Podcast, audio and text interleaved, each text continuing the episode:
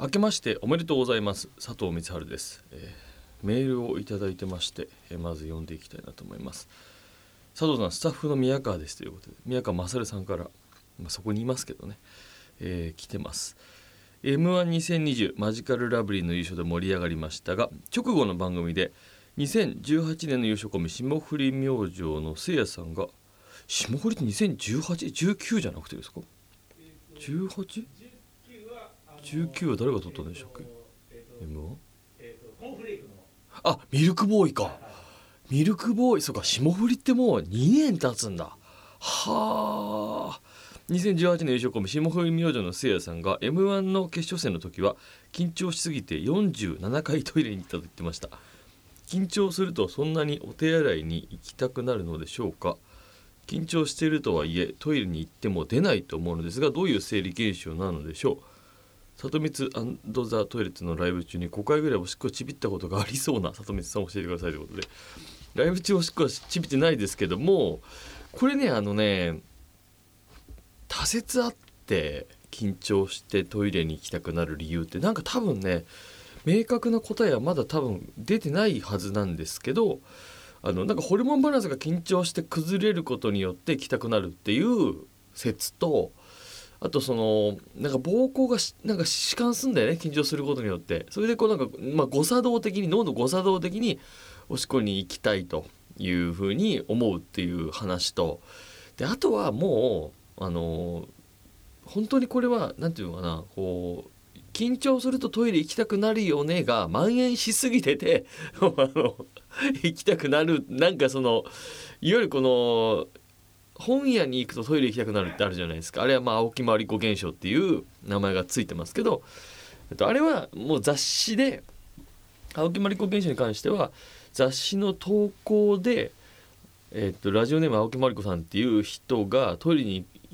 本屋行くとトイレ行きたくなりますよねって投稿をしてでそれをあれ千社だなったかな。まあまあすごい盛り上がって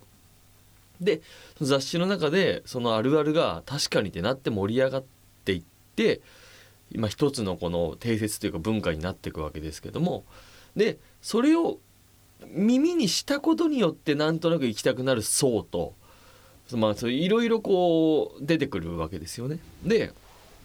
このトイレ緊張するとトイレ行きたくなるも、まあ、前後多分両方あると思ってもちろんそういうなんかその心理学的に脳の誤作動とかあとその腎臓が弛緩してその早めにこう尿を作り出すペースになっていくとかあとはそのまだまだそのね膀胱にたまるのにその誤作動で満杯だと思ってしまうとかあのー、いろいろあると思うんですけどそう聞きそういうことを聞きすぎて行きたくなるっていう人といろんなことが多分一つの原因じゃないというかかなっていうふうに僕は思います。今そういうふうに言われているんですけど僕自身もやっぱりその出番前とかはもう何度も何度もトイレ行きますね、うん、そう緊張してる舞台の時でもなおさらですけどそうじゃないこう時でもこう一回こうもう全部出した状態で出番を迎えたいというか。これは結構トイレ近い人あるあるなんですけどこうもう一回なんていうか出番の前に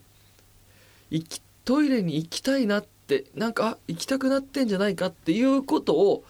頭にかすめたくないから もうギリギリに言っておきたいっていうあのこれ前以前浅井亮さんと対談した時もそんなこと言ってましたけど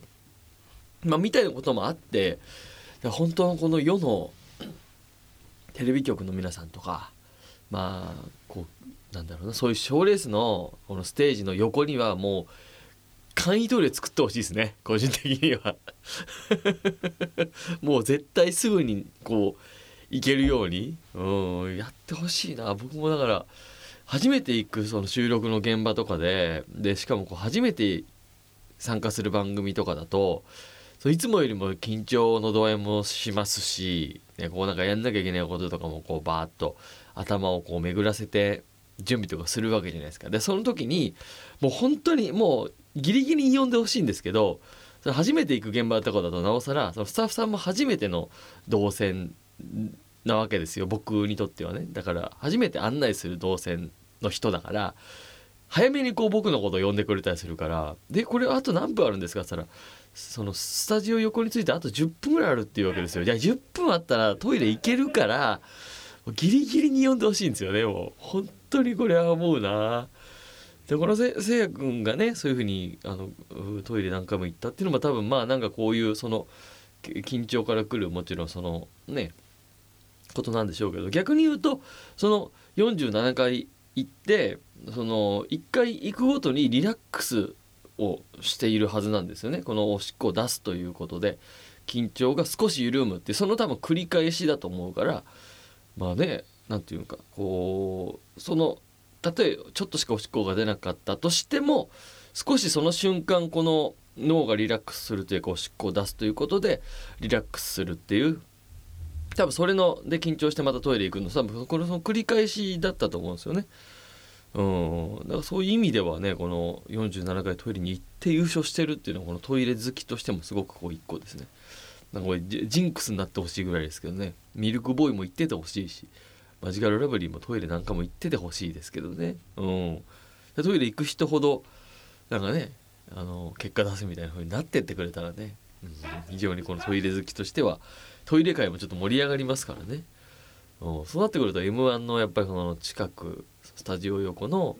どこどこテレ朝ですか？あれ？テレ朝のスタジオ横のトイレをちょっといいトイレにしようとかあとトイレの量をねテレビ朝日のうんスタジオの横のトイレはちょっと出番前の皆さん来るからっつってたくさん作ってみたりとかあとは僕心配だったのはねあのえみくじっていうので今回出番が決まるんですね。前回か前々回ぐらいから。だから決勝進出者の皆さんがいつ呼ばれるか分かんない。もうそれこそ相当な緊張状態で次来るかもしれない。来るかもしれないっていうのでずっと待ってなきゃいけないって。もうあの時こそもうしっこもめちゃくちゃ行きたくなるはずなんですよ。でしかもさそのあれですよ。そういう名前呼ばれたらそのまま動線であのねステージまで連れてかれるわけじゃないですか。で僕はあそこの名前がえみくじ名前出て、えー、裏回ってスタジオのとこネタ披露するとこのでこれせり上がってくるとこにおそらく行くわけじゃないですか。あそこの横に置いといてほしいですね。皆さんの気持ちを考えると。もしくはうんとあそこのスタンバイしているところを何て言えばいいのかな。あのー、あれにしてほしいですねその上半身だけ見えてるような形にしてあの下半身は見えない状況にしてもういつでもおしっこ垂れ流していいっていう あの状況にしてさえすれば、うん、相当リラックスした状態でいけるんじゃないですかね。えー、ということでじゃあ、えー、新年一発目ですけれども番組に参りましょう。佐藤光晴休憩室。改めまして佐藤光晴でございます。この番組はトイレ博士である私佐藤光晴がトイレに関する情報ニュースなどをお伝えして聞いている全員にトイレのことを好きになってもらおうと企んでいる番組でございます。M1 グランプリ終わりましてまあ m 1が終わって年が明けて、まあ、マジカルラブリーが優勝ということでまあたくさんこっからねいろんな場所に出ていかれると思うんですけどまあもともとねこの面白いと言われててで野田さんの方は r 1でもチャンピオンになってますしでファンも芸人のファンも多いというイメージのコンビですけど、まあ、今回はまあちょっと決勝ののこの決勝は、まあ、多少こうちょっとこうなんか割れたという票がね割れに割れた回になりましたね。まあ、というのもあのおいでやすさんとあの高健さんのコンビのまあこうなんていうかねユニットとして決勝のしかも決勝まで進んだというピン芸人同士の今回おいでやすこがかコンビ名でいうとがいたりとかででマジカルラブリーはいわゆるこう割とこの形はなんだろうな動きをこう生かしたネタでなんでしょうねこう割とこうなんかいろんなものをこうブレイクするというかまあ本当衝動でやってるというかもちろん仕組みがたくさん中にはいろんな仕組みがあるんだけどその中でもこうなんかもう熱でこう持っていくタイプの漫才ですよね。うん、で純粋ないわゆるしゃべくりの掛け合いとその構成と会話の妙でこう見せた見取り図というまあまあ本当に3タイプのこの漫才コンビが決勝進出ということになってでマジカルラブリーが3票か？3票2票2票だったかな？まあまあみたいなことで優勝したわけですけどもだからこれはもう僕はあの個人的な、まあ、僕みたいな芸人がね m 1についてああだこうだ喋ってもしょうがないんですけど、まあ、僕がこのいつもね m 1グランプリはもうどう？自分が出れなくなってからはもうより一層もう本当ただのお祭りとして見てる特にここ数年はあるかな。まだ自分のお笑いの感覚がうんぬんとかなんかそそんなことでもう見なくなっちゃってる感じではあるから、まあ、自分がまだ出れる時はね多少こうちょっと何て言うか目線もまだ今とは違いましたけど最初10年だったでしょ？で多分出れなくなってその後15年になってから出たんだったっけな？まあ一回「ザ漫才になったというか「エヴァンが終わって「ザ漫才っていうのが始まって「ザ漫才の時にちょっとだけねあのワイルドカードというところ残してもらっていわゆるまああの敗者復活のとこですね今回でいう。当日決勝の日に昼にネタやってで一組だけ敗者復活で呼ばれるって僕らは呼ばれなかったんですけどだ漫才っていうものに対して、まあ、そんなにこう今の決勝進出者の人たちほど向き合ってはきてないので大会があるからまあ出てたっていうとこもあるからまあこう何とも言えないんですけどで、まあ、改めてだから今はもうなんだろうなそういう意味じゃちょっと俯瞰で見てるしまあなんならこうあ自分が担当してる情報番組に誰が来るなとか。でなんか企画出す時にこういうことができるなみたいなぐらいの目線になっちゃってあとはもう完全なお笑い好きとしてこう見てる感じではあるけど、うんとまあ、今回特に思ったのがやっぱこの、まあ、東京ホテイソンウエストランド錦鯉まあまあそれぞれ3組全部めちゃくちゃ面白かった。素晴らしい漫才だったと思うんですけどただあのこれやっぱ決勝の舞台っていうところに立った時のこのふわふわつきというかこうなんかちょっとだけ2ミリぐらいちょっと浮い浮いてる？宙に浮いてんじゃないかなっていうこのどっしりではマジカルラブリーの野田さんがせり上がりで土下座で出てくるっていうのは、まあ、あれはこれいろんなドラマがあってこの3年前のあのー、ねあのー、ねあの事件というかがあってでそのしかもしかもなおかつのその煽り V で、えー、そこも取り上げられてるで笑かせた人が笑かした人がいるんですよとかいうもう完璧なお膳立てがあった上でせり上がりで土下座で出てくるっていうもう完璧な流れだしもうすごいメンタルだと思うんですよ。1ミリでもなんかネガなポイントを作っちゃいけない場所だなって思うからなんな立って普通に出てきたっていいところをもしかしたら土下座することで何かがネガに働いてわけわかんなくなる可能性もある中でやってのけるメンタルって僕すごいなと思うしでしかもあれ3年前のことをしっかり振りにして自分たちでドラマを自分たちでですよ2人でドラマをしっかり作ってでの村上くんたちで野田さん土下座でせり上がりっていうであのネタなんですよ。あの魂のこもったネタっていうところが僕はもう本当に2人を優勝に導いたなとすごく思うところこの東京吉本じゃないこの3組が今回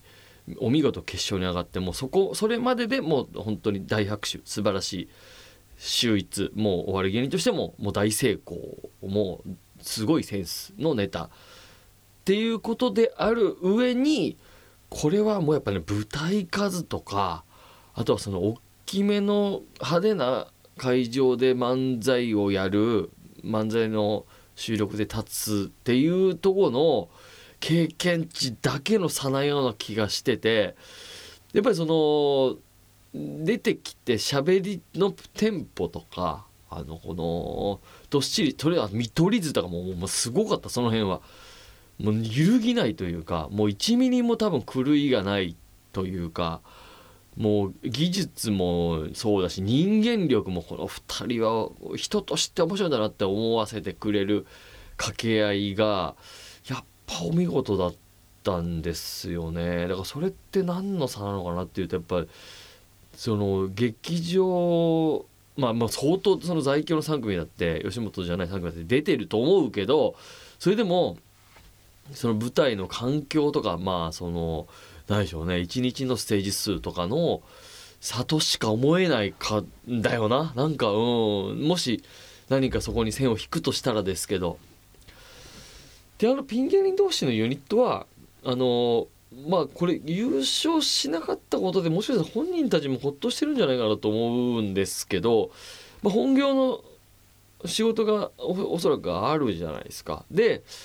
r 1グランプリっていう大会が10年以上の人が出れなくなったっていうところの振りが効いててお二人ともそれで出れなくなってもう急増でじゃあコンビ組んで M1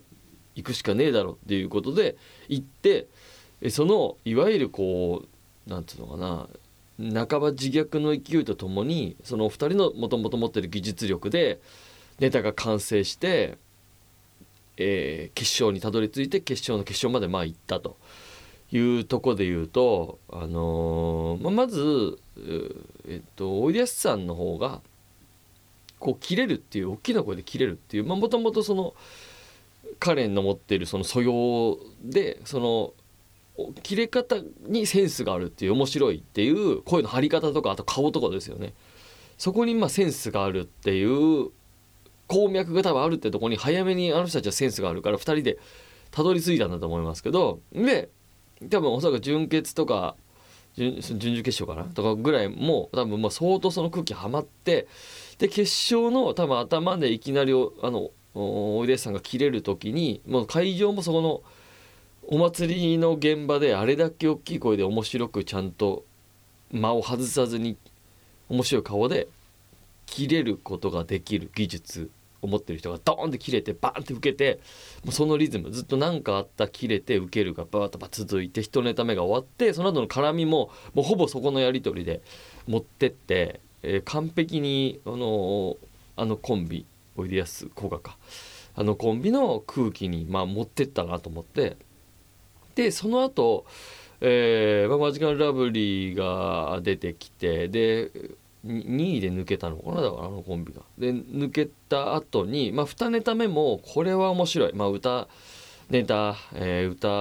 まあ、高賀健さんが歌が、あの上手だし英語が発音がうまいっていうところの個性をしっかり生かしたネタに対して、えー、小田さんか、えー、切れてくっていうまたその構図としてで掛け合いにならないで一歩ずつで歌を歌っていく中でこうたまにこうなんていうかなこう間を少し開けて一言挟んで突っ込んで切れるっていうのをこうバーッとやってってまあ完璧なネタだった、うん、素晴らしいネタだったなと思って。でもう何ていうのかな。今後わかんないですけどおそらく2人としても漫才を時々やってったりするんでしょうけどもうんとまあ多分それぞれのピン芸っていうものを多分大事にしながらのユニットになってくだろうからまあ、優勝をしたまあしたらしたでねそれで急増コンビが優勝したってドラマになるんだけどなんか多分そのなんていうのかなもう最大限の結果になったのがそのまあだから事務所だの？あそこは。うん、だと僕はまあまあ本人たちの気持ちは分かんないけど逆に僕はその方が良かったのではないかというか、うん、こっからまたあの2人がそれぞれピン芸で世に出てくとこきっかけにもなったでしょうし優勝しちゃうとやっぱそのコンビとしての漫才を求められすぎちゃうだろうからそのそれぞれのネタもまたねまたこうもう2人ともそれぞれ結果出してる人ですけどまた注目されるきっかけにもなりましたしでその中でまたスペシャル的に2人の漫才が新作がね見れるとよりいいなと思いますね。で僕はもうねあの見取り図まあ今回はあの見取り図の大会でもあったのではないかというふうに思っていてまあもう本当に技術力とセンスワードセンスまあ、えー、もう完璧でしたねもうあんな漫才を見れるんだったら本当になんか生きててよかったなぐらい本当めちゃくちゃ面白かったですね。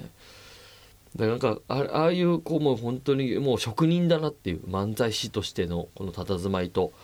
でまたちょっとねまあ m 1っていう優勝こそしてないですけどもほぼほぼ優勝に近いぐらいのあの評価はされていくとは思うんだよな。うんと僕は思いましたね、まあ、その3組ということでございまして僕が見た M はまあだから僕はあのそうですね。そういう風にあとはもう楽しく見せてもらいまして。まあでもお祭りだからいろんな人と感想をしゃべるのが楽しい大会ですね、えーということでございました。